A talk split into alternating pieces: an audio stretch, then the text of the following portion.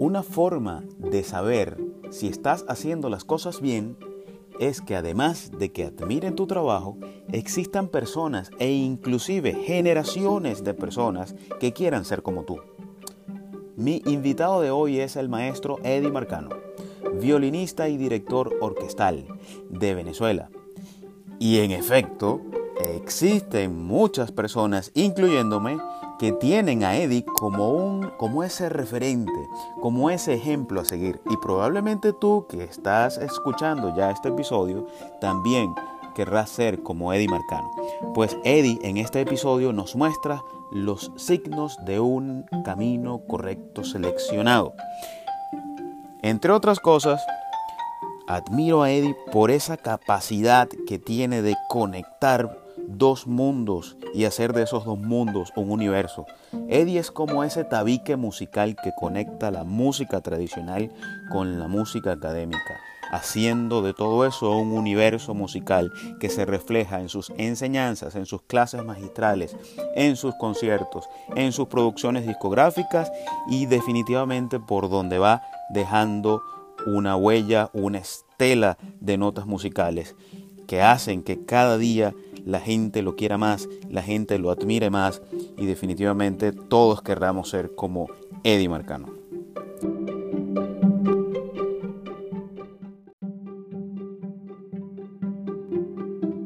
Bienvenido, maestro Eddie Marcano. Muchas gracias, Juan. Encantadísimo de, de saludarte y estar en este espacio tan especial para, para, la música, para los músicos de Venezuela y del mundo que tú entrevistas.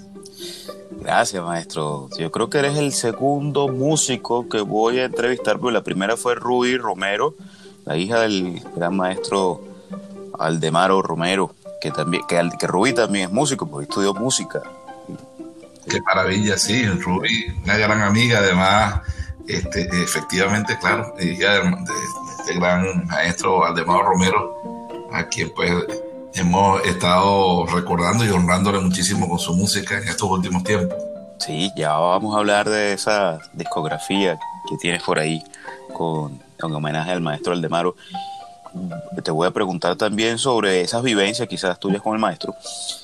Pero primero quiero, maestro, querido maestro y amigo eh, Eddie, que nos hables de, de ti. Háblanos cuál es tu historia. ¿Cuál es tu historia allí desde desde allá, desde Margarita hasta Houston. Qué bueno, bueno, eh, eh, la historia, vamos a decir, que siempre recreamos a través de, de lo que ha sido la música para mí, vamos a decir larga, como dicen, ¿no? Sí. Esa larga.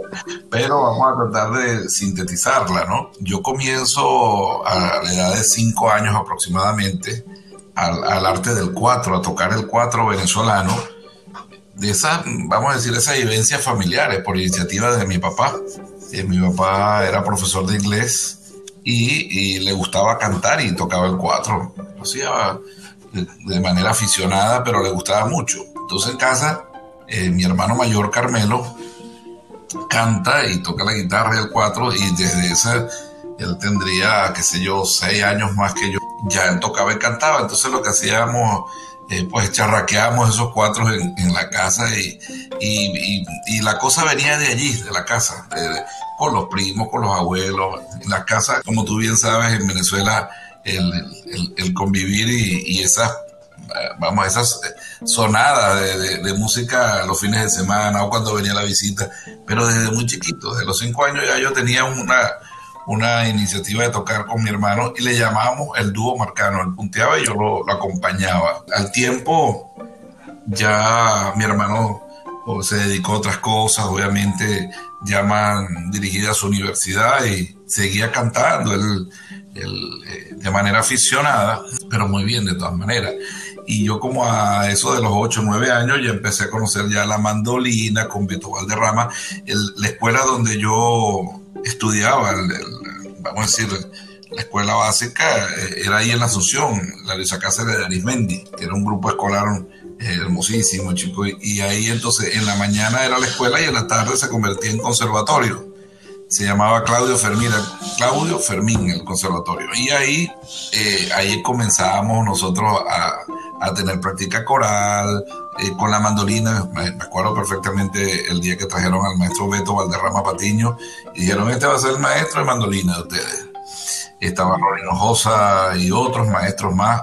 Comenzamos toda una aventura con la música ya yo desde niño. Aún todavía no conocía el violín. A los pocos años, diría yo, al, tendría ya para los nueve, para diez años, ya empezamos a ver un movimiento a nivel nacional en Venezuela del sistema de orquesta y nos toca a los margariteños conocer los instrumentos sinfónicos. El maestro José Antonio Abreu llega con una comisión a Margarita a fundar el, el sistema Margarita, lo que le llamaban ellos antes los módulos, y se crea el módulo Nueva Esparta y es cuando yo conozco el violín. Nos convocan para una reunión y vamos, bueno, todos esos muchachos que estábamos operando en, en estudiantina y pequeñas orquestinas del momento, cuatro y mandolinas, pero nos fuimos a, a, esa reunión que nos convocaban y ahí conocimos al maestro Abreu y toda la comisión que traían la iniciativa de fundar el sistema no, es parte y, y nos, nos mostraron los instrumentos sinfónicos, el clarinete, bueno, nos mostraron de todos los instrumentos. Previo a eso, antes de entrar en, materia de hablarte del, violín, antes de eso, eh, en ese, eh, esa bella experiencia que teníamos nosotros en, la escuela con el Conservatorio Claudio Fermín, se, habían, habían fundado una, banda de conciertos, la banda de conciertos de, de la Asunción, que la dirigía Gregory Carreño maestro Gregory Carreño, que tú debes conocer. Sí. Y el maestro Gregory era el director y clarinetista, por supuesto, también, extraordinario clarinetista. Y yo me paseaba todos los días por la casa donde eh, ensayaba esa banda y veía por las ventanas, oye, puros instrumentos de viento y percusión. Y me llamó la atención el clarinete. Y un día le llegué y le dije, maestro, yo quiero tocar clarinete. Y entonces, en ese tránsito que duré, qué sé yo, como un mes solamente tocando el clarinete. Mm y él me daba la clase en los mediodías, me acuerdo que pasaba eh, por esa casa y me asignó un clarinete y todo. Cuando llegó el maestro Abreu, como te dije, a mostrarnos los, los instrumentos sinfónicos con, con, la creación del sistema Nueva Esparta, es cuando yo veo el violín y me muestra el violín y ahí me olvidé del clarinete. ok. y entonces eso fue como hechizo total. Y bueno, a partir de allí nos mostraron a cada uno, nos mostraban las distintas áreas de la orquesta, los trombones, la percusión, pero nada, ya yo había visto el violín, yo dije, esto el que me gusta es este y resulta ser que, bueno, nos, nos tocan los instrumentos, nos asignan de manera eh, temporal eh, los instrumentos que le llamaban antes como, una, como un comodato, algo para que el niño tuviera el, instrumento preventivamente y hasta que cada uno pudiera tener su instrumento, ¿no? Y este, bueno, me vengo yo con aquella emoción, Juan, a la casa con aquel violín y cuando lo abro resulta ser que empiezo a ver todo aquello. Ah, pero es que esto se afina igual que el violín, sol, re, la y mi. Solo que la mandolina tenía dos cuerdas. Ajá. Tocaba mandolina y digo, ah, no, chicos, esto ser una maravilla. Y entonces, claro, pero después me di cuenta, no, pero ve acá, es que este arco, lo del arco es otro tema, y bueno, rápidamente eh, no, nos empezamos a, sonar aquel instrumento, mi hermano y yo, él en la guitarra del cuatro, y empezamos a tocar, y a, tocar y a dar serenata. Aquello fue así como inmediato, una, magia en la casa de, con aquel instrumento, y bueno, ahí se desarrollaron mucha este, vivencia con el instrumento, con el violín ya definitivamente. Eh, ahí operé con la orquesta típica Nueva Esparta, con que dirigía el maestro Beto Valderrama. Tuve con la orquesta juvenil y la orquesta infantil. Fui el, el, concertino de su orquesta desde su creación hasta que yo me fui de Margarita. Y en esa temporada ya yo hacía música venezolana. De los cinco años yo estoy haciendo la música venezolana, como te expliqué al comienzo, con el cuatro. Y cantábamos también, obviamente. Cuando ya llega el instrumento, obviamente seguíamos con la práctica de la música venezolana y este, fundé un grupo con, con otros colegas de la, de la época, eh, le llamamos Opus de Venezuela. Y era cuatro, eh, Alonso, el contrabajo Jesús Rangel, Chuito Rangel. Bueno, estaba yo en el violín y José Mota en el contrabajo, en la guitarra. Con ese cuarteto, bueno, hicimos eh, ese ensamble que, bueno, imagínate, ese era era como la, matar esa fiebre que teníamos de hacer música venezolana con aquellos instrumentos y estaba, bueno, la, referencia del momento, el cuarteto, Raíces de Venezuela, Venezuela 4, y bueno, y para ustedes contar eh, toda esa música maravillosa que a nuestros oídos siempre llegaba, por, supuesto. A Margarita venían con, de manera muy esporádica los maestros, porque obviamente eh, eh, habían dificultades para que al interior llegara con tanta frecuencia. Entonces, bueno, me tocó que, que en una oportunidad que viajó solistas de Venezuela a Margarita conocí a Luis Morales Vance. Me atendió muy amablemente después de uno de los conciertos y conocí a Toñito Naranjo también que tocaba allí y a otros músicos destacadísimos. Y él me ofreció escucharme en Caracas eh, una vez cada 15 días. Y, ahí no yo mismo me fui, hablé con la gente de cultura del Estado de Nueva Esparta y me, me daban una bequita para un boleto que yo agarraba, un vuelo, este, y mi papá me daba permiso para ir el sábado y regresar el mismo sábado. Imagínate, tú, de Margarita Caracas el mismo día. El mismo día. Entonces me acuerdo que mi hermano estudiaba en Maracay, venía a Maiquetía, me buscaba, me llevaba al aula magna de la Universidad Central, que está ahí, ahí tocaba la Sinfónica Venezuela, donde tocaba Luis Morales Banzer, el concertino terminaba eh, su ensayo a las 12 del mediodía y nos íbamos a unos salones que estaban, a unos espacios detrás de la, del escenario de la aula magna y ahí me daba la clase. Terminaba a las 1, 2, X, iba a bajar al aeropuerto para agarrar un vuelo a las 3, 4 de la tarde para Margarita otra vez. sí, señor. Y entonces, wow. Eso sucedió por, eh, por, por espacio de unos dos años aproximadamente este, y la gente de Margarita me apoyó muchísimo. Obviamente yo tenía un compromiso de cuando llegaba a la isla, entonces, bueno, él enseñaba a otros niños del sistema lo, lo que yo aprendía y así, ¿no? Y se fue creando pues una sinergia muy bonita y definitivamente este, ya yo estaba eh, psicológicamente preparado porque era música lo que iba a estudiar, obviamente. Eso no, o que el desarrollo me iba a hacer con la música estaba súper claro. Eh, terminé el bachillerato y me trasladé a, a, Caracas, ya, ya totalmente convencido de que era mi carrera, aunque la familia no estaba muy convencida de que era la mejor opción, pero eh, la, el que estaba claro era yo, que era realmente la, la opción y que yo tenía la, la, vocación de mm, totalmente definido, ¿no? Entiendo. Pero luego llego a Caracas, aproximadamente como en el año 82, 83, en ese umbral más o menos, que terminé yo el bachillerato, y eh, ahí entonces mm, me recibe el maestro José Antonio Abreu en la orquesta del Distrito Federal, le llamaban antes la Juvenil de Caracas, que se le, antes era el Distrito Federal. Y en esa orquesta comencé yo mis prácticas orquestales y me inscribí en el Conservatorio de Música Simón Bolívar, ya como a formalizar mis estudios de música. Bueno, es una, toda una aventura, pues imagínate, un margariteño en Caracas.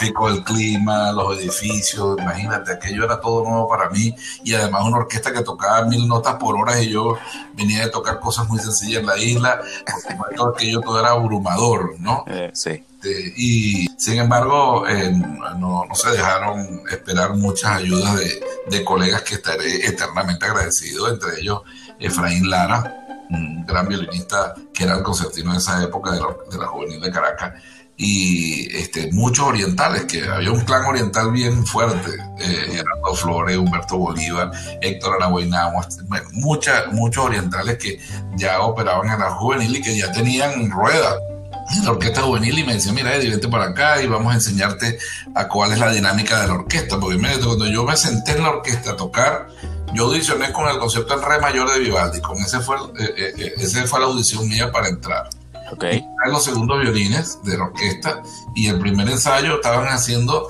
el cuarto movimiento de la quinta Tchaikovsky. Yo no entendía absolutamente nada de lo que estaba pasando. O sea, este, estaba yo totalmente friqueado con tantas notas a la vez. Sin embargo, rápidamente eh, estos colegas, sobre todo Efraín Lara, pues este, me dio mucha técnica para, para el tema de la lectura rápida. Me acuerdo que había una práctica que me hizo Efraín que era que me ponía partes de piano al revés.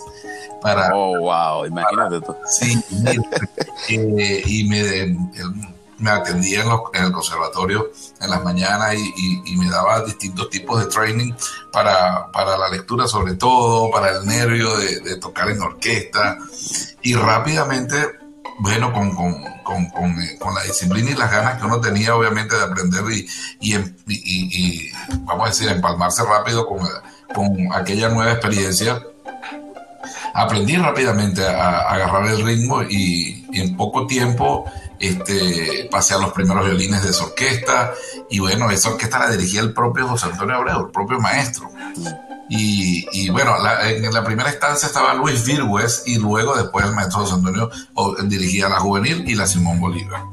Y, este, y nada, fue allí entonces donde empezamos a tener todo ese training con la música académica, por supuesto, todo el repertorio que el maestro nos, eh, de toda la sinfonía de Tchaikovsky, Beethoven, Corelli, X, o sea, todo el training que, que todo músico tenía en esa época, que era bien riguroso y, y, y sobre todo muy competitivo ahí conocí, bueno, imagínate tú, a gente maravillosa que, que aún conservo contacto con ellos, eh, eh, David Moreira, Raimundo Pineda, muchísima gente maravillosa que, que han sido hermanos, por eso fue como en el encuentro de una gran familia. Ahí, obviamente, de, eh, en, esa temporada me, me, inscribo en el conservatorio y bueno, ahí, ahí me recibe el maestro José Francisco del Castillo con la cátedra de, violín que él dirigía en esa época, que sigue siendo el director obviamente en la actualidad, lleva su nombre inclusive la cátedra, pero en aquella oportunidad él era, pues, por supuesto, el encargado del departamento de violín y me asignó a Octavio Rico, que Octavio Rico me, se encargó de darme los primeros lineamientos ya de organicidad del violín, este, sabes que ya técnicamente un trabajo ordenado, secuencial, y después ahí entonces tenía a Eric Colón, a Judith Jaime, a um, Teresa Hernández, a Juan Francisco San, a, a Parmana Armugan, bueno, y cantidades de maestros que tuve allí este, en la parte estructural, teórica, eh, Pablo Castellano,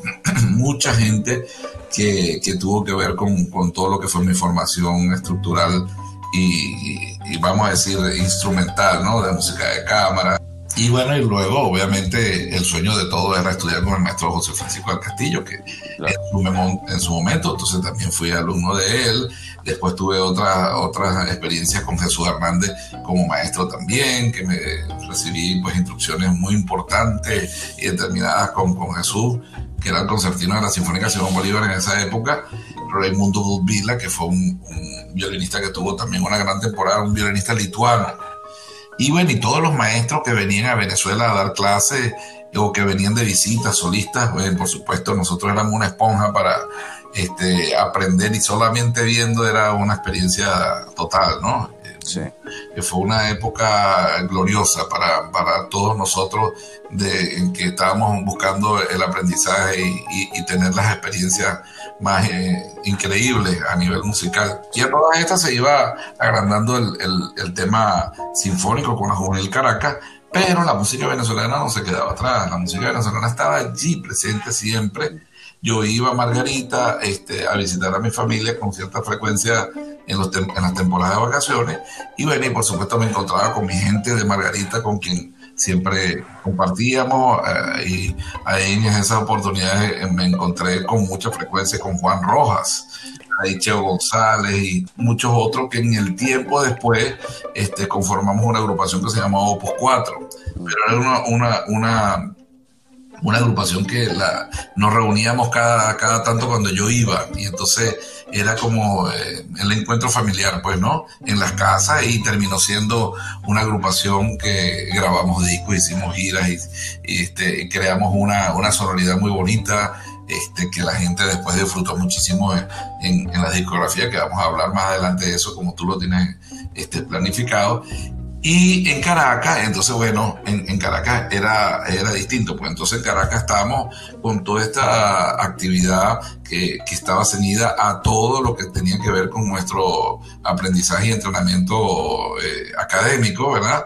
Pero nosotros hacíamos, ¿con quién? Bueno, ahí estaba Héctor La Guaynamo, que tú lo conoces, sí. bajista, que es una maravilla. Ya Estelio Padilla vivía en Caracas y Estelio estaba Estelio Padilla, David Moreira, Layo Puente y este servidor. Y entonces nosotros nos reuníamos a hacer la música de, raíces de Venezuela o la, música de Venezuela 4, que era, la, que era la gran referencia que nosotros teníamos en esa época. Eh, a nivel instrumental. Yo tocaba el y bueno, yo toco el 4 un poco y, era el cuatrista de esa agrupación en aquella época. Oh, imagínate. Y claro, y entonces tengo fotos por ahí que hemos compartido últimamente y ha sido muy eh, refrescante vernos en esa época tan bonita. Y eh, el violín obviamente también lo tocaba con la música venezolana con ellos y a veces David agarraba cuatro o Héctor era y este, lo hacíamos de manera, vamos a decir, un poquito escondida, porque es que en esa época eh, nuestros maestros no les agradaba mucho que hiciéramos la música venezolana. Yo en el tiempo, en el momento uno se molestaba, pero bueno, ¿por qué tenemos que, por qué no lo podemos hacer? Y, y sencillamente eh, quizás esto obedecía a que ellos no querían en el momento que nos le dedicáramos más tiempo a eso que a la formación, que era lo que nos correspondía, ¿no? Pero sin embargo, uno en el momento, bueno, es que esto lo veíamos como algo que, bueno, que no les gustaba. No, yo estoy seguro que sí les gustaba. ¿A quién no le va a gustar la música venezolana? lo que pasa es que en el momento uno, muchacho, tú sabes, pensaba de otra manera, pero, pero teníamos que hacerlo de manera muy, muy escondida para que los maestros no se molestaran. Pero igualito siempre se enteraban, obviamente. y un día hicimos un concierto con la cuerda de la orquesta y, hicimos Serenata Tchaikovsky y al maestro Abreu le dijimos, maestro, nosotros queremos hacer un bis. Y el bis era ese grupo de música venezolana. Y ahí rompimos el hielo.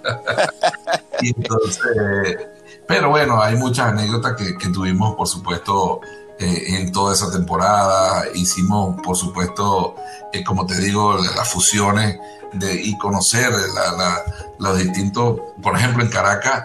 Eh, ya era conocer en vivo a una María Teresa Chacín, ver a Rosa Virginia, ver a Simón Díaz, ver al cuarteto en vivo también, H. Hurtado, a Un Solo Pueblo, o sea, en Caracas obviamente sucedía todo y ahí está, vimos la Filarmónica de Nueva York, este, o sea, era como que, ¿sabes?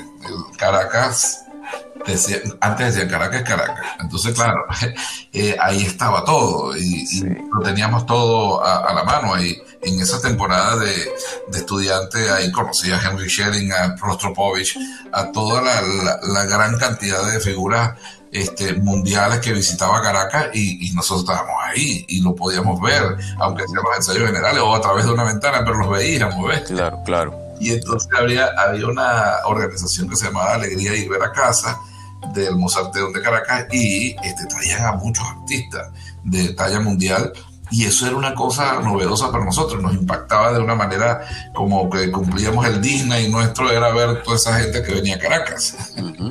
este, Gal Costa, eh, tanta gente que nosotros eh, logramos ver este, desde esa ventana maravillosa de nuestra estancia en Caracas. Luego, pasando los días, fuimos, yo fui desarrollándome cada vez más y cada vez más iba demostrándole a mi gente, los que no pensaban que era eh, este, una buena opción la música, yo les iba demostrando cada vez más que sí, que era eso y que era eso y que era eso y que era eso, que no iba a otra opción que la música y que el violín era mi vida. Claro. Y este, hicimos una agrupación de música de cámara con todos los orientales y nos íbamos a Carúpano, a Caumaná, a Margarita, tocábamos gratis, nos íbamos a autobús, agarrábamos una buceta y nos íbamos para nuestro pueblo a tocar y llegábamos, mira, nosotros vamos, queremos tocar esta noche un concierto aquí de música barroca. Y la gente nos veía así, bueno, venga, y nos abrían las puertas.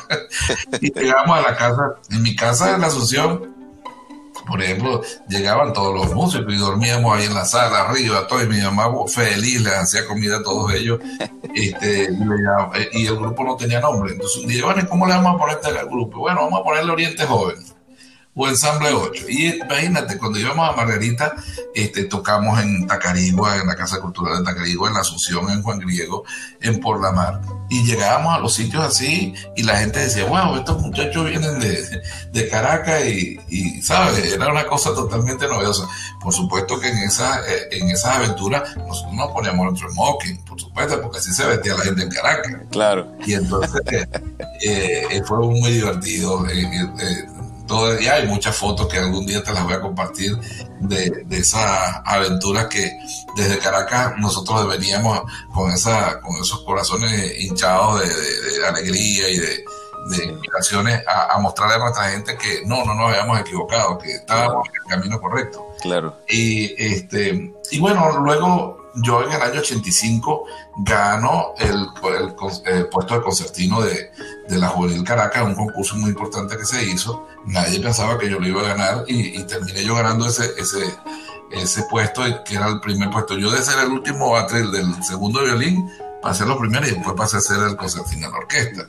Imagínate tú la fiebre que tenía yo de, de tocar y, y, y, de superarme que llegué a ser el concertino de la orquesta.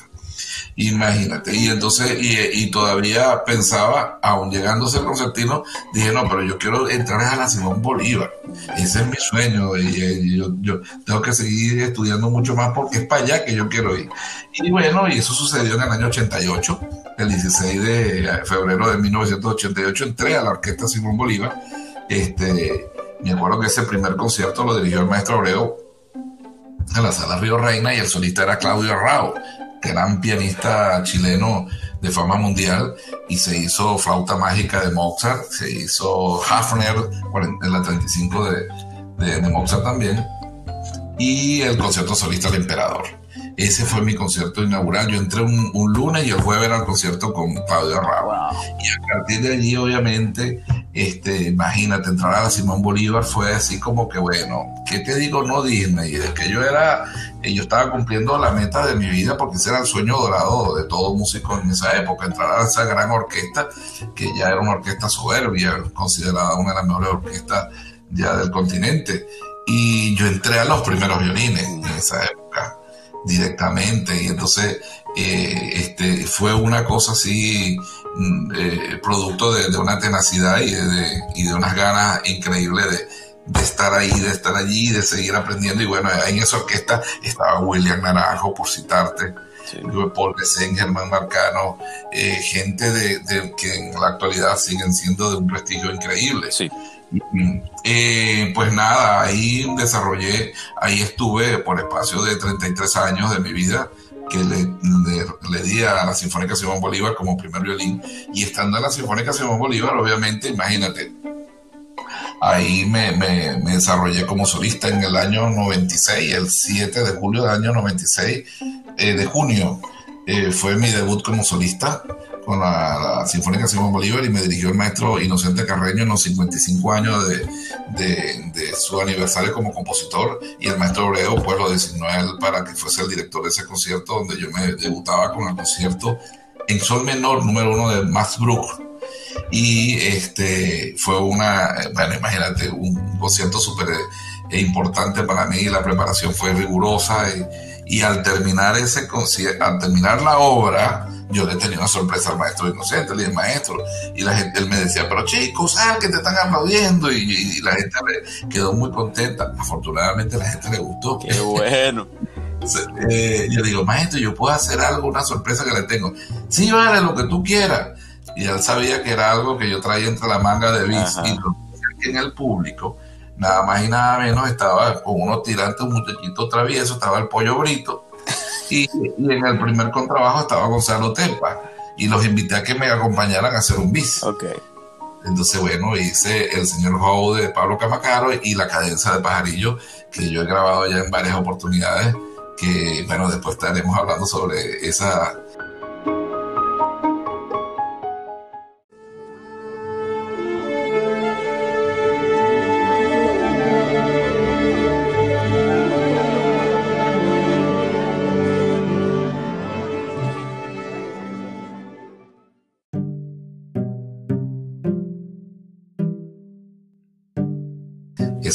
también. Y bueno, y ahí rompí el hielo. Ahí estaba de primera fila el maestro Abreu, estaba el maestro José Francisco del Castillo, estaba toda la gente que tenía que ver con mi formación. Y, y, nada, a ellos, ahí ellos entendieron de que yo estaba comenzando a romper un hielo este, de un hito que, que, que, que dividía el tema de la música venezolana con la música académica. Y entonces, cuando yo terminé de tocar la esos bices con la música venezolana, por supuesto la gente se olvidó del blues. La gente, imagínate ya, que eh, yo creo que aplaudieron siete veces más eso que lo que yo había hecho con tanto trabajo. Y entonces, eh, el maestro, por supuesto, con mucha alegría, me felicitó y no sabe, ¿no? Este, pero sabía que, obviamente, yo, yo tenía esa, esa vena. Y, por supuesto, a partir de allí, muchos músicos, eh, no digo que yo fui el pionero, porque no puedo decir eso, no se ve bien, pero, pero sí muchos músicos se inspiraron en que después de, un concierto, oye, quedaba bien hacer algo venezolano.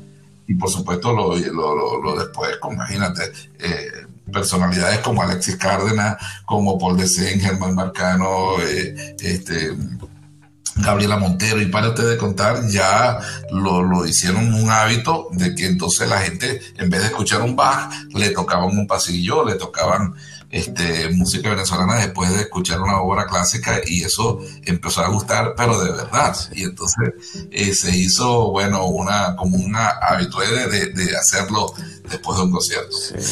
Luego de eso, obviamente, dentro de esa experiencia de, la, con la Orquesta Sinfónica Simón Bolívar, no nada más toqué como solista, una vez, toqué muchas veces con la orquesta, hice concertante de Mozart con Santiago Garmendia, eh, y, toqué con la, agrupación Arcano, que la agrupación Arcano formó parte también de, de, de, las distintas agrupaciones que te voy a hablar, a las cuales confirmé.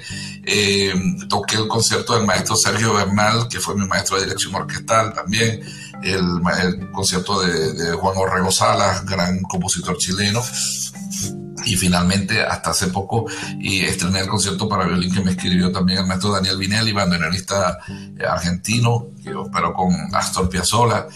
Y, este, y también tuve la oportunidad de dirigir la Orquesta Sinfónica Simón Bolívar. Este, o sea que mi paso por allí fue, eh, fue, no puedo decir sino que fue una maravilla, fue, fue consolidarme como director, como solista y como eh, instrumentista dentro de la orquesta y que tuve la oportunidad de conocer a los mejores solistas que ya que, pasaron todas las batutas que dirigieron la orquesta, Eduardo Mata, eh, Lorin todos, todos los, grandes directores que el maestro Obreo logró traer. En, en, esa, en ese trayecto que pasaron tantos años, yo, eh, como te lo dije al comienzo, operé mucho con la música venezolana, todo iba en paralelo. Pertenecía a una agrupación que le llamamos Solo Tres, que era Orlando Cardoso de Vicarpio, y este servidor, donde hacíamos música, vamos a decir, este, nueva, con arreglos bien, este, eh, eh, vamos a decir, que, que, para la época era bastante innovador.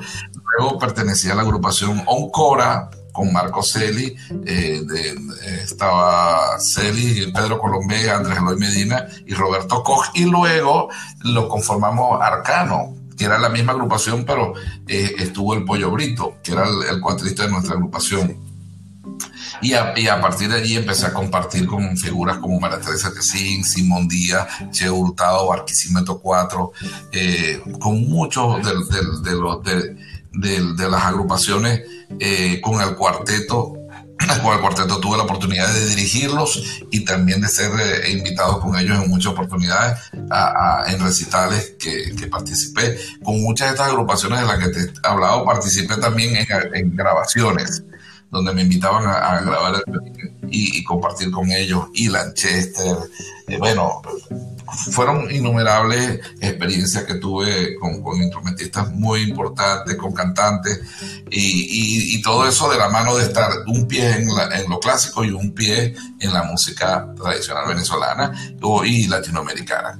Eh, de ahí se desprenden, yo te estoy hablando, vamos a decir, a nivel general, porque obviamente fueron muchas las experiencias y muchas las giras que se hicieron también con la orquesta y con cada una de estas agrupaciones con quien rodé en en muchas partes del mundo y que llevamos la bandera de la música venezolana instrumental y que obviamente para mí siempre fue un reto muy grande y, un compromiso sobre todo en festivales, en, exposiciones, clases maestras, que pues siempre eh, el maestro José Antonio y cada uno de nosotros siempre tenía la, oportunidad de, tener esa, esa bandera, ¿ves? Y bueno, la, la orquesta Simón Bolívar también por supuesto, eh, eh, tuvo la, tuvimos la oportunidad de hacer muchas grabaciones, eh, producciones discográficas con el maestro Eduardo Mata, donde se grabó lo mejor de la música latinoamericana, de compositores como Antonio Esteves, La Cantata, música de revuelta, música de ginastera, con un sello norteamericano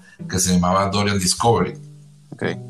Y bueno, imagínate, de ahí se desprenden muchas experiencias. De, fue como una gran, una gran escuela donde se aprendió demasiado. Yo tuve la oportunidad de estudiar dirección de orquesta con Pablo Castellano y con el maestro Sergio Bernal. Sergio Bernal creó una cátedra que era exclusiva para los músicos de la Simón Bolívar y las clases se daban todos los viernes en la sala arriba a las 8 de la mañana. Por ocho años fuimos eh, consecuentes alumnos de él y ahí estaba Raimundo Pineda, David Carpio, Andrés Eloy Medina, muchísimos eh, músicos de la Bolívar que, que aprovechamos la, la, oportunidad de estudiar dirección de orquesta y por eso es que yo soy director de orquesta también, porque es una oportunidad de estudiar no nada más y sino también la escuela de tocar dentro de una orquesta y tercero que teníamos el instrumento, que era dirigir las orquestas juveniles, infantiles y profesionales. Entonces, bueno, imagínate la maravilla de nosotros vivir en un país donde podíamos aprender eh, el arte de la dirección de orquesta con las orquestas al frente. Sí. Y, en el caso mío eh, eh, fue, un entrenamiento, eh, yo mi fuerte siempre ha sido el entrenamiento de las cuerdas y obviamente desarrollé después fue el, el, hecho de, dirigir orquestas ya juveniles y profesionales, fuera y dentro de, de, de Venezuela, ¿no? tuve la oportunidad de, de, estar a cargo de, un festival internacional de violín en Margarita, más de, de la Orquesta Nueva Esparta, apoyo absoluto, porque de ahí vine y ahí siempre ellos tuvieron mi apoyo. Y bueno, ahí dirigí después en Guatemala, en Uruguay, la Orquesta de la Ópera del Cairo, y bueno, fueron muchas oportunidades que tuve de dirigir eh, fuera de, las fronteras. Y, y, como solista he tocado con la Orquesta Sinfónica de Puerto Rico, eh, con la Orquesta Nacional de Panamá, con orquestas eh, juvenil del Sodre en, en Uruguay, aquí en los Estados Unidos con la, orquesta de la universidad en, Utah, que fue donde estrené el concierto de Sergio Bernal. Y han sido muchas las experiencias a nivel internacional que después la misma música eh, eh, sinfónica y tradicional venezolana me abrieron las puertas. Y han sido también una satisfacción muy grande que te, te, lo tengo que decir con mucha alegría, que es que a raíz de precisamente yo combinar la música, la, la difusión y la y, el, y el, la ejecución de nuestra música venezolana en el violín, se me abrieron muchas puertas para que compositores como el maestro Sergio Bernal, el maestro Alex Rodríguez, eh, Daniel Vinelli y, y, David Pedraza, pues escribieran obras dedicadas a mí. Yo tengo en, en, el haber ahorita tengo cuatro conciertos que me han escrito estos, señores, estos cuatro compositores y de los cuales he estrenado ya tres. ¡Wow! ¡Qué maravilla, maestro! Entonces, claro, eso eh, ha sido como, yo, yo he estudiado, por supuesto, y enseño el repertorio de Universal del Violín, Sibelius, Beethoven, Tchaikovsky, la sonata de Isaí, pero en el caso mío, para la difusión, yo decidí ya hace más de 10 años dedicarme, por supuesto, a la difusión de los conciertos que me han escrito. Y eso ha sido la, bendición más grande porque ha sido eh, estos conciertos, en su esencia, están basados en lo que, yo lo que yo hago en la música venezolana. Entonces, imagínate el significado que eso puede tener para mí como instrumentista, que te escriban obras que han pensado en las cosas que tú haces entonces eso tiene pues una, vamos a decir, un impacto muy importante en mí y obviamente y un compromiso porque son obras de alta dificultad también por otro lado, que, que obviamente, por ejemplo, cuando Sergio Bernal escribió el concierto eh, que me escribió para, para violín y orquesta, un concierto totalmente contemporáneo con polirritmia por todos lados y yo le digo, maestro, yo no puedo tocar eso, son muy difíciles. Y me dice, bueno, Eddie, yo no sé cómo vamos a hacer, pero eso yo te lo escribí a ti y tú lo vas a tocar. Y yo, Dios mío, bueno, total que cuando eso sucedió, por citarte rápidamente, porque son muchas las anécdotas, Este, bueno, nada, yo me encerré, compadre, a casi seis meses a estudiarme aquel concierto. Y me acuerdo que eh, hubo un día que invité a Sergio a Peibe Medir a mi casa para que me escuchara. Y casi que me, me puse a llorar de la frustración, me digo, no, no puedo yo no puedo con esto, esto es este. Y, y, me acuerdo que Pepe me dice, sí puede, así que métete con él porque ese concierto te lo escribieron a ti y tú, casi ya tienes una fecha para el estreno en Estados Unidos. Imagínate, el, el, tema fue tan, tan fuerte que bueno, yo digo, ok, sí puedo y ese concierto me lo escribieron. Y entonces detrás del concierto habían eh, eh, citas del frutero que yo había grabado en Venezuela bien ningún. Okay. Había habían citas de, de, de, caramba de Tilo Galita, habían citas del, de, del, del tamarindo, del, del, grupo del maestro Beto Valderrama que yo había grabado también. Habían citas de mucha música que yo hacía, pero dentro de un lenguaje contemporáneo. Totalmente fascinante, porque entonces después fue el concierto con quien yo me gradué como violinista eh, del Conservatorio Simón Bolívar. Y entonces imagínate este escenario, yo tocando con la Sinfónica Simón Bolívar, dirigiéndome el propio maestro Sergio Bernal, que vino de los Estados Unidos para el Festival Latinoamericano del maestro Alfredo Rogeli, se hizo el estreno del concierto y era mi concierto de grado. Y de jurado estaba el maestro José Francisco Castillo, Jesús Alfonso, eh, eh, el maestro de violín y Edgar Aponte. Entonces, eh, que, que, regularmente un concierto de graduación se hacía con otro repertorio y en esta oportunidad se hacía con un repertorio que rompía todas las reglas.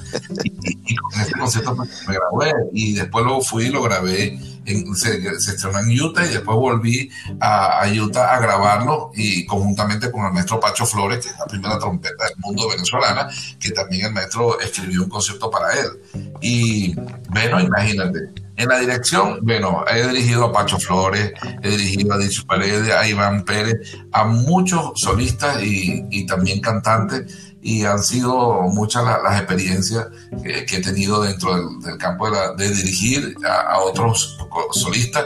Y también, obviamente, como he tenido esa vertiente, he tenido oportunidades de tocar y dirigir. Eh, eh, a la misma vez, desde el violín dirigir las cuatro estaciones de Piazzolla, de Vivaldi, eh, sin, y han sido muchas las vertientes que, Diosito me ha permitido hacer y, desarrollar a través de todas estas experiencias de las que te estoy hablando, por supuesto. Sí. Y, bueno, nada, eh, ahí te cuento un poquito.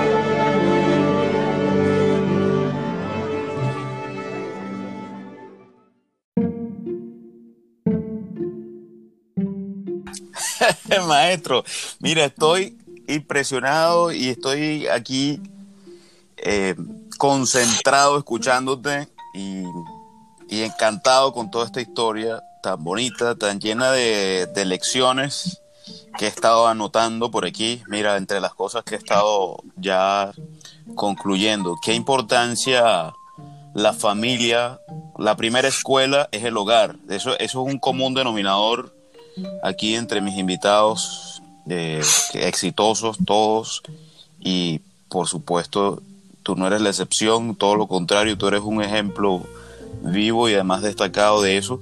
La, familia como, como institución que hay que rescatar porque de ahí nacen pues estos, estos grandes representantes de, de, Venezuela, de nuestro país. Lo segundo es la importancia de nuestros pueblos, de, nuestro, de nuestras ciudades natales, como semilleros de, o como esa segunda escuela, esa escuela, esa segunda escuela primaria después del hogar. Y, todo ese semillero lleno de, maestros como Beto Valderrama, eh, todas esas escuelas, las escuelas locales, ¿no? Las, las, casas de la cultura. Qué, qué interesante. Lo otro ya son de alguna forma conjugado con, estas anteriores, esa disciplina tuya de viajar desde Margarita hasta Caracas y a su vez teniendo como cómplice tu hermano viniendo de Maracay a buscarte a Maiquetía, llevarte a la, a la central. ¿Cuánta experiencia en un solo día? ¿Y, cuántas, cuánto aprendizaje? Y además ese cambio de ambiente, o sea, nada más, yo me estoy imaginando aquí de Margarita a la, al aula magna de la Universidad Central en un solo día. Eso es una, eso es una maravilla, pero a su vez representa un sacrificio, pues, ¿no? Y, y, una, y unas ganas de estar para adelante. Sí, ¿no? Y además que eh, eh, la pasión te puede llevar, mi compadre, eh, la pasión de lo que tú quieres, de lo que tú realmente sientes y que, obvio, yo te estoy contando, vamos, en síntesis, pero obviamente hubo, hubo momentos donde yo pasé mucho trabajo, en Caracas también, muchas dificultades, donde se, vivieron, hubo mucha lágrima también que rodó, ¿me entiendes? Porque obviamente no era un, no era un momento, no era un momento fácil, pero hubo mucha gente que me dio su respaldo, me dio su apoyo y ahí estuve. El maestro José Antonio Abreu, por ejemplo, fue un, fue un apoyo incondicional. Te puedo decir que era, fue un padre para nosotros. Mm. José Antonio este, fue, fue, si se necesitaba una medicina, si se necesitaba lo, el, el apoyo del maestro fue totalmente e increíble. Y bueno, y como todo, yo creo que eh, las cosas fáciles en la vida a veces no tienen el mismo impacto de cuando te cuestan un poquito y cuando tú, y, si está combinado con que esa es tu pasión, pero a lo mejor hay dificultades que tienes que sobrepasar para lograr esas metas, creo que es mucho más grandioso cuando las logras eh, superando cada uno de esos obstáculos. Y, y, obviamente luego de todo eso, una de las, de, las cosas más hermosas que me ha sucedido a mí, y te lo digo con la mayor, eh, quiero que, que, lo, que nuestra audiencia y tú te llegue el mensaje más genuino de lo que te voy a comentar, es que luego de tanto, después que ha pasado tanta agua por este río, ¿verdad? Este, nuestro pueblo no, me sigue teniendo, o sea, la, gente de la Asunción, la gente del Estado de Esparta, me sigue, eh, me sigue a, todo lo que yo hago, siguen teniendo un gran afecto hacia, hacia el margariteño, y, no nada más a, a Eddie Marcano como, como artista, como músico, sino le siguen dando el, el, lugar al margariteño y al, músico. Y he recibido a través de todos estos años pues las órdenes, los reconocimientos, eh, todo lo que tú puedes imaginar que el pueblo eh, y tu, comunidad te pueda reconocer, me lo han dado en vida. Y yo estoy, eh, lo tengo que decir públicamente, eternamente agradecido porque obviamente eh, eh, tú notas que eh, tu gente, tu pueblo ha estado presente y aplaude la constancia y todo el esfuerzo que tú demostraste a través de muchos años de que esa era la ruta que tú querías y, fue exitosa y obviamente ellos lo reconocen con, en este caso, he recibido las órdenes más importantes que puede recibir un ciudadano en, en Nueva Esparta y yo eh, cada vez que me han llamado y me mandan un comunicado y he estado presente allí, le regalo un concierto a la ciudad, le regalo un concierto a la Virgen del Valle, a la Virgen de la Asunción, en, en, o sea, en, agradecimiento, agradecimiento a, a ese reconocimiento que, que, ellos hacen siempre a, a lo que yo hago, ¿no?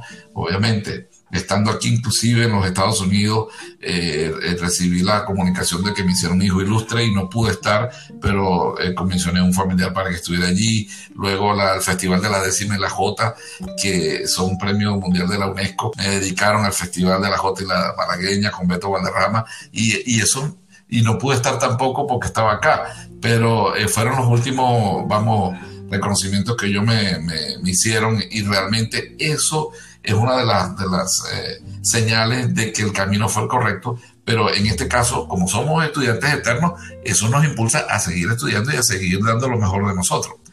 Eh, y, obviamente eso es un punto que pocos artistas lo hablan, pero claro, hay que hablarlo, ¿por qué no? Si, si, si nos están reconociendo, este, eso hay que decirlo también, eso no, no, no, no estamos eh, eh, jactándonos de nada, sino total, al contrario, estamos dándole las gracias públicamente a nuestra gente que nos ha dado esos reconocimientos este, por, por lo que tú decidiste hacer.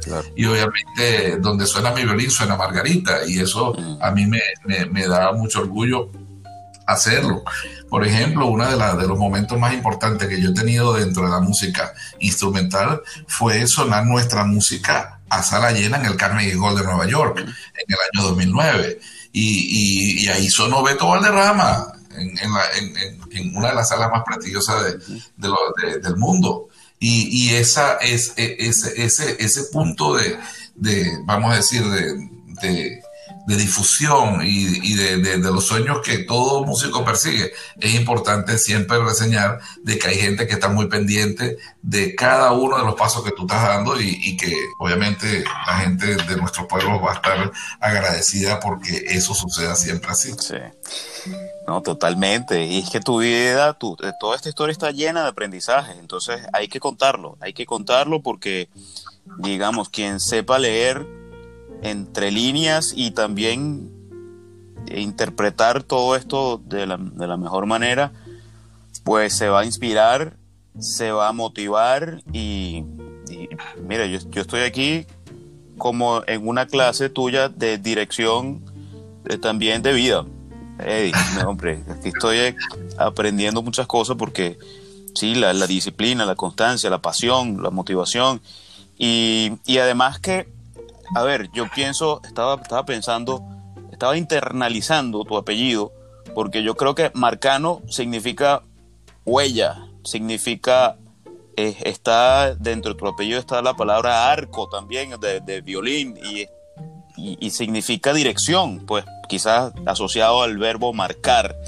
Y, es, y, es, una marca y yo creo que tú supiste también combinar precisamente tu formación en la música popular y combinar entonces eso con la formación en la música académica para ir sembrando poco a poco o ir implementando un cambio organizacional que, que tenía en el sistema que ciertamente quizás al principio por quizás y, y, qué bonito que, que tú de alguna forma lo justificas en el sentido de que la necesidad de concentrarse primero quizás en la formación de musical académica para después quizás, bueno, perfecto, derivemos de allí, eh, de ahí en adelante innovemos, innovemos, pero primero lo primero.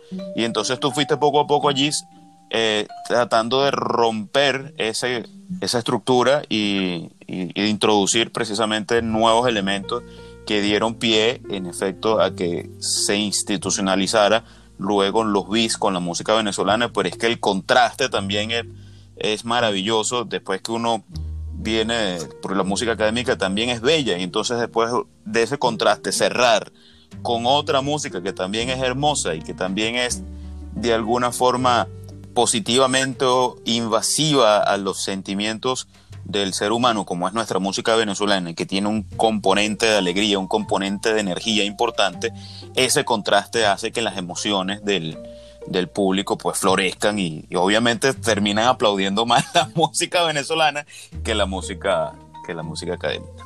Así es, así mismo es, así mismo es. De Margarita sale de Marcano, llega a Caracas. Eh, Caracas en ese momento está abierta al mundo y de allí pues devuelve al mundo también eh, un Eddie Marcano a tocar con la orquesta en Panamá, con la orquesta en Puerto Rico, con... Em, y también entonces la, UNE, la OE de la UNESCO te asignan la tarea de fundar orquestas en diversos países latinoamericanos. Eso, es, eso para mí es otra cosa de admirar. Cuéntame de esa experiencia un poco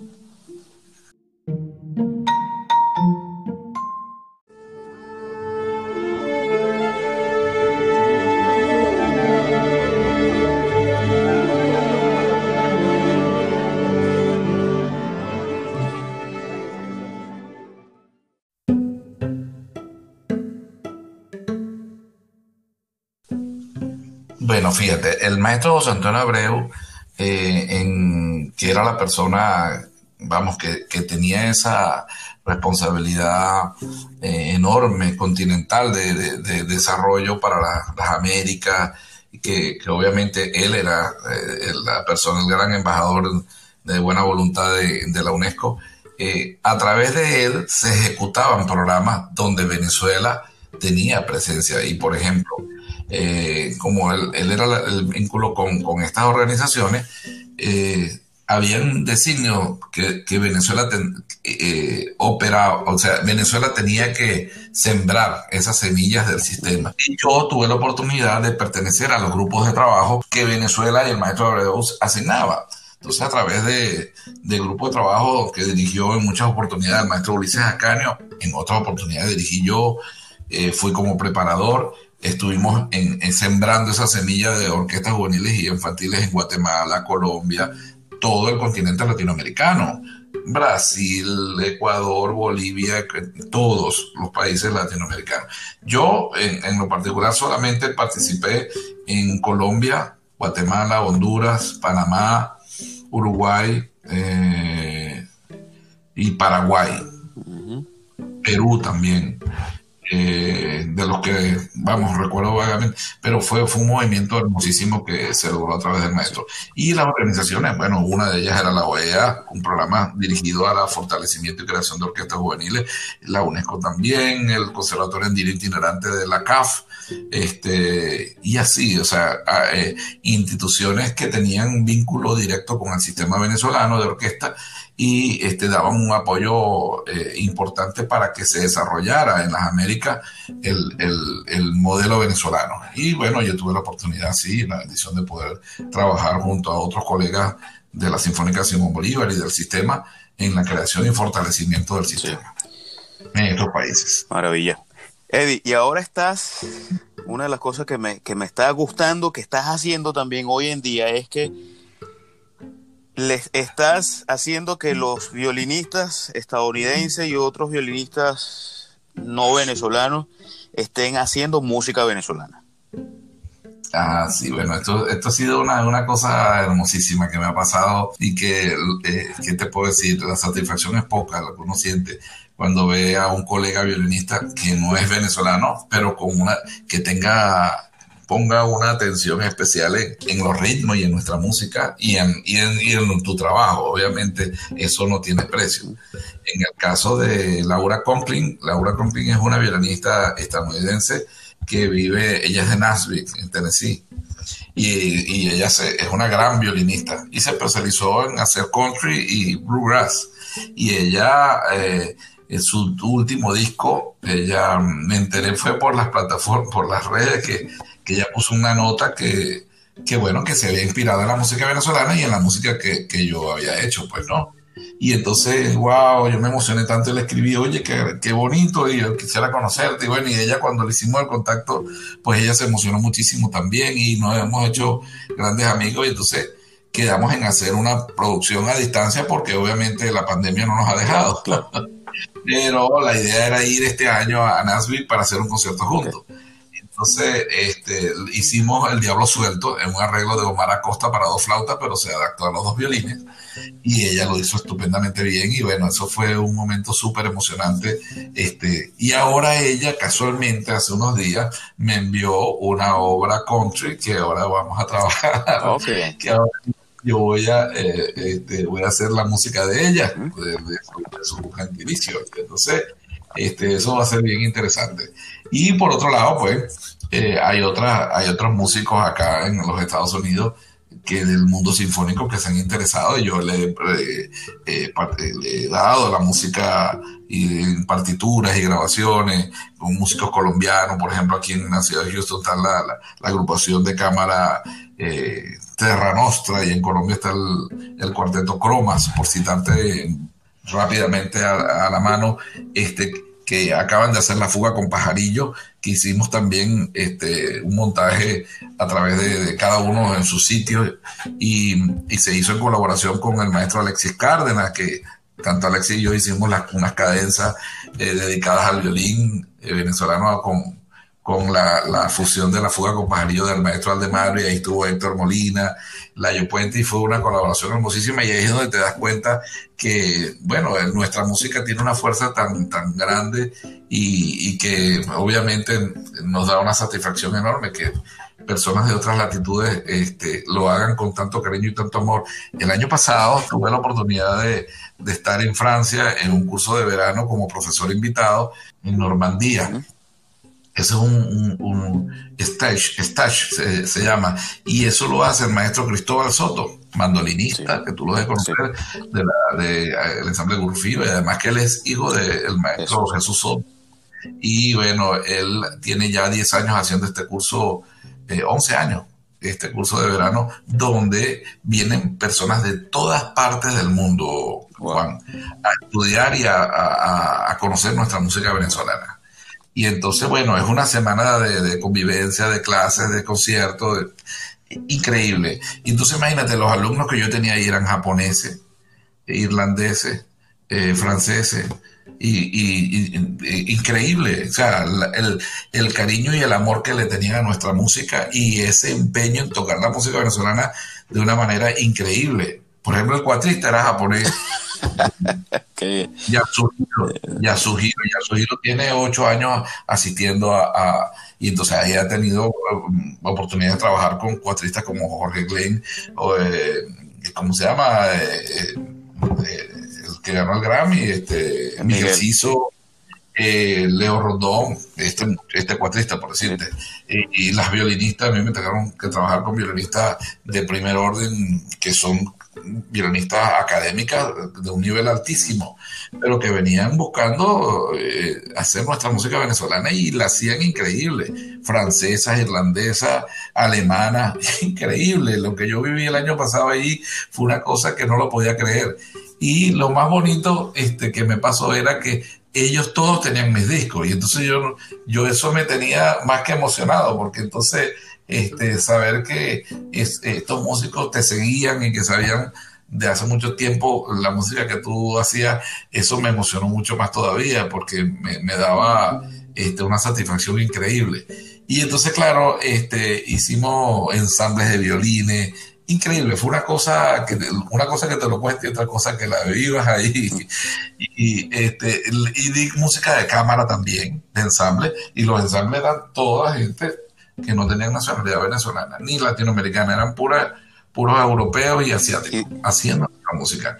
Entonces, claro, este nada, este, eso fue una oportunidad de oro que, que tuve, que el maestro, gracias al maestro Cristóbal Soto y a y a, Manuel, eh, que también lo ayudó, que es un gran contrabajista eh, que está allá en, en, París, Cumanés, que lo, ayuda a hacer todo el, andamiaje de este curso, que es una maravilla.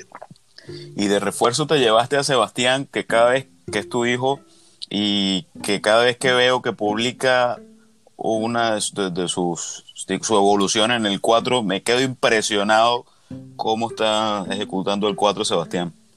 Sí, claro, sí, sí, Sebastián. Sebastián mandó una audición grabada para, para este, ver si lo aceptaban en el y no nada más lo aceptaron, sino que lo becaron. Mm.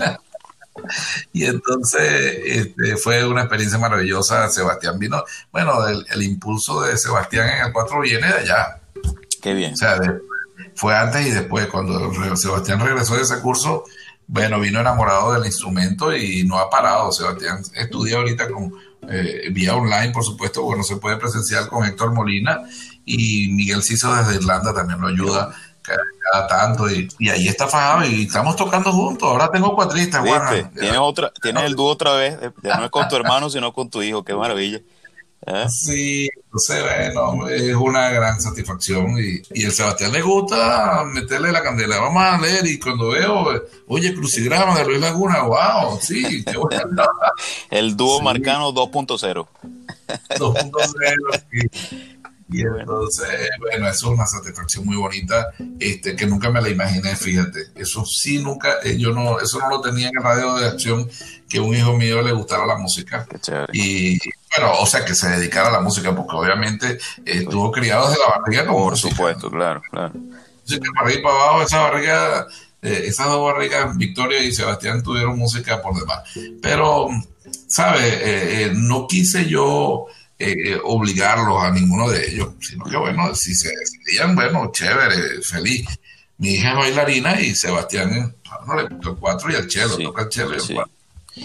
Sí, maestro, mira, yo te felicito y quiero repetir las palabras que te dije cuando estuvimos en el, en el live de Instagram, que tuviste la, gentileza de invitarme. Mira, hoy en día Venezuela necesita referencias para rehacerla referencias para y, o, los verdaderos influencers. el mejor indicador de que alguien sepa que está haciendo bien las cosas y que se está convirtiendo en esa referencia es cuando una persona como yo, como mis amigos, como eh, la gente que te sigue, decimos o afirmamos, yo quiero ser como Eddie Marcano. Eddie Marcano es mi ejemplo, Eddie Marcano es el modelo que yo, que yo, que yo sigo. Entonces, así que te felicito y porque lo estás haciendo bien, porque estás haciendo que muchas personas este, querramos ser como tú, querramos ese ser llegar a ese a ese techo que nos los pones alto, pero a, su vez nos, con tu ejemplo nos dicen nos dice que sí se puede y además teniendo como aliados principales, así como desde pequeño en la Asunción, tuviste como aliado a tu hermano y a, tu, y a, tu, a la gente de tu hogar, a tu familia, a tus padres, allí te impulsaron a, en la música. Hoy en día también tienes a tu núcleo familiar contigo, a tu esposa y a tus hijos, eh, pues al lado tuyo, siendo cómplices y siendo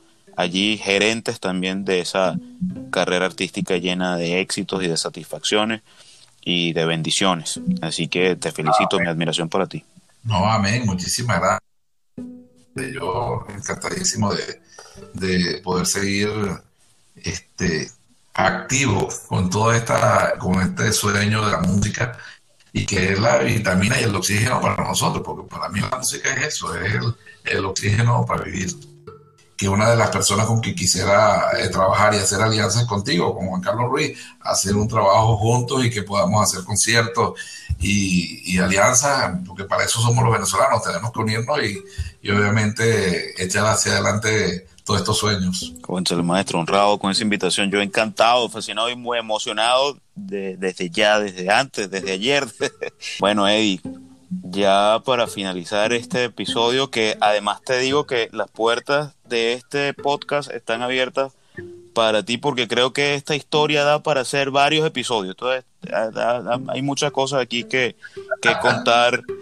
Sí, está también en, pues, el gobernador de Pensilvania también te, te, dio un reconocimiento y además cuando yo pasé por allá por, por Arconet y con Belmar y Lorca, con Franklin Niño, por allí pasó Eddie Marcano y Adriana Linares y el cuarteto Dalí, claro. Así es, también. Sí. Luigi, está Luigi, violinista Luigi, está Carlos. Ah, pues, toda esa gente. Mira, maestro, a ver, de alguna forma, eh, tu ejemplo ha sido, y, o tu trabajo ha sido de alguna forma posicionar esa música venezolana y lo sigues haciendo cada vez más. ¿Cómo la gente que nos escucha, que vive la música venezolana, que de repente se levanta en la mañana y coloca un disco de Eddie Marcano para hacer mientras hace las arepas eh, y es capaz pues esa persona tiene un amigo que no es venezolano, que vive en quién sabe en qué país del mundo hoy en día y le dice, mira, así suena la música venezolana.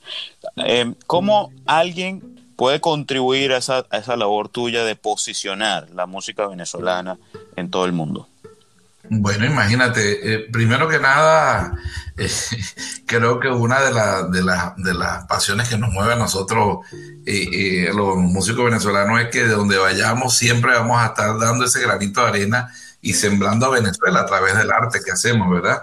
Creo que la disciplina, la disciplina, la constancia, la creencia, la fe, nos lleva por consecuencia a, a que esos resultados en cualquier parte del mundo donde tú estés, se van a dar porque obviamente eh, tuviste la certeza de que eso es lo que tú quieres que suceda. Yo siempre le, doy esa inspiración a mi gente, a mis alumnos, a mis colegas, que no, o sea, que, sigan la ruta del estudio y del, de, de la disciplina sobre todo, de la constancia de la constancia lo da todo. Si, somos constantes, es como una gota, ¿verdad? Que va, va abriendo ese espacio y que es indetenible y que ha sido la fórmula que no me ha fallado. Yo he sido constante con lo que yo he querido y con lo que amo y obviamente cuando tú amas algo y lo, y lo tienes dentro de ti con esa pasión, obviamente siempre van a haber resultados positivos y lo que estás proyectando. Maravilloso. Muchísimas gracias, Eddie, por haber estado aquí en, este episodio, en este podcast. Y maestro, de verdad, mi cariño, mi admiración, mi respeto.